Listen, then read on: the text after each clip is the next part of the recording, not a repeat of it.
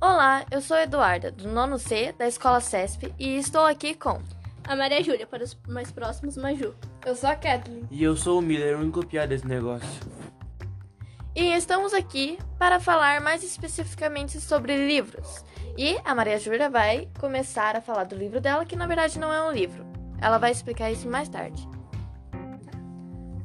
Bom, o meu livro se chama Ort. A autora se chama Ichiko Takano. O livro é composto por seis volumes com 120 páginas cada. Como a Eduarda falou, o meu livro é um pouco diferente, porque ele é um mangá, vamos dizer, uma história em quadrinhos japonesa. E ele também. Não precisa você se assustar com o tanto de páginas que tem, porque. É uma leitura bem gostosa é. e bem é, rápida para fazer. Eles têm bastante volumes, mas ele é fácil de ler e, e é, é dinâmico. Rapidinho, rapidinho é o meu mangá preferido, porque a história nos faz refletir sobre a vida e como ela pode ser difícil. Conta sobre um grupo de amigos que recebem uma carta do futuro para salvar o seu amigo Kakero, pois no futuro Kakero não está mais presente entre eles, pois cometeu suicídio. Esse livro é maravilhoso. Faz você entender um pouco sobre como uma pessoa sofre com uma depressão e como ela pensa em se suicidar. A parte que eu mais gostei do livro foi quando revelaram o tudo por trás da vida da Meg e por que ela foi a escolhida para para cuidar do Apollo. Mas eu não posso contar porque seria spoiler também. A parte que eu mais gostei foi quando a Naho descobriu na carta que o Kakero tinha cometido suicídio. E daí ela começou a ter ideias de pensar como salvar ele. O livro aborda um assunto muito delicado que eu gostaria de falar sobre ele, então por isso eu escolhi. Bom, agora que a Maria Júlia já terminou de falar do livro dela, eu vou falar do meu. No caso, o meu é do Harry Potter e a Pedra Filosofal. O livro é da escritora J.K. Rowling, com 207 páginas de pura mágica. Bom, conta a história de um garoto normal que perdeu seus pais em um acidente de carro e fora morar com os seus tios. Mas os tios dele não o tratavam muito bem e mimavam muito o primo dele, e o que gerou muita revolta dele desde criança. Mas teve um dia, um pouco antes de dele completar 11 anos de idade, ele recebeu uma carta que explicaria todos os porquês da vida dele. Bom, cara, eu não mudaria nada, porque, tipo, eu realmente gostei desse livro, principalmente do final, cara. Mas, tipo, se eu mudasse alguma coisa no meio da história, ia mudar totalmente o final. Então, não mudaria, porque eu realmente amei esse final desse livro, cara. Bom, eu, diferente da Maria Júlia da Kathleen, eu mudaria uma coisa no meu livro, mas simplesmente mudaria o pensamento do meu personagem principal, que é o cobrador. Mudaria esse pensamento de assassinato dele e faria ele uma pessoa mais compreensiva. Bom, eu também não mudaria nada, até porque o jeito dos tios dele tratarem ele e o que fez ele se tornar essa pessoa que ele é hoje. Então eu não mudaria nada. Bom, vocês recomendam esses livros? Bom, eu recomendo. Bom, se você, claro, se você gostar bastante de ficção científica, eu acho que esse livro é para você. Sim, eu recomendo esse livro, mas depende muito de cada gosto, porque esse é um livro sobre mitologia. E então você tem que ter um mero conhecimento nessa área. Porém, é realmente fácil de você estudar um pouquinho e aprender. E, tipo, é muito legal aprender sobre os deuses e coisa, coisa e tal. Bom, eu recomendo o meu livro até porque ele trata sobre um assunto muito complicado e delicado. Então, eu recomendo as pessoas lerem esse livro porque eles vão ficar fascinados com a história do Kakeru. Bom, eu recomendo esse livro porque se a pessoa gosta de um livro de mistério e muita ação, esse livro é muito importante. Mas se a pessoa gosta de um livro de mais cadência e mais menos ação, esse livro é muito diferente do que ela gosta. Esse escritor te chamou a atenção?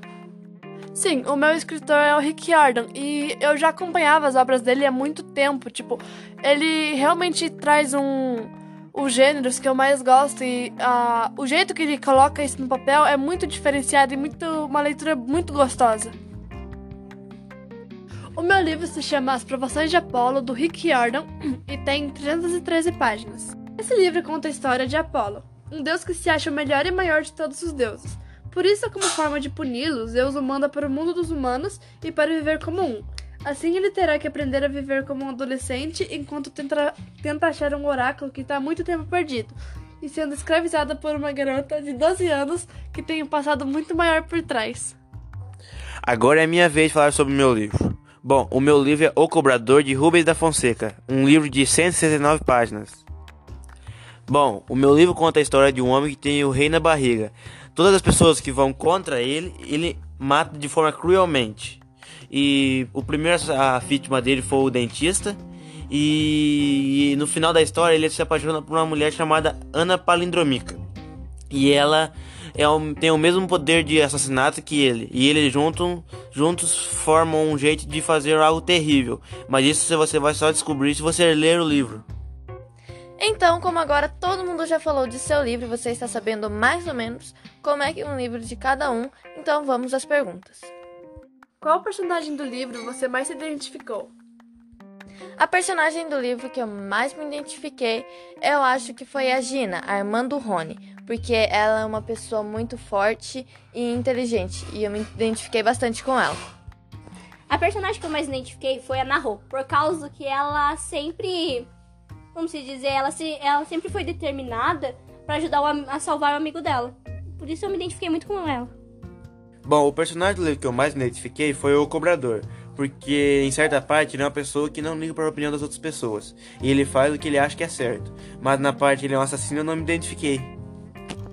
A personagem que eu mais me identifiquei foi a Meg, porque tipo, ela por fora, tipo, nas aparências, é uma pessoa muito é, tipo, é muito grande como eu, mas tipo, ela não é, tipo, for tão forte como todo mundo acha que ela é. Tipo, ela tem os momentos frágeis dela e ela também é muito do tipo emocional. Então foi por isso que eu me identifiquei com ela.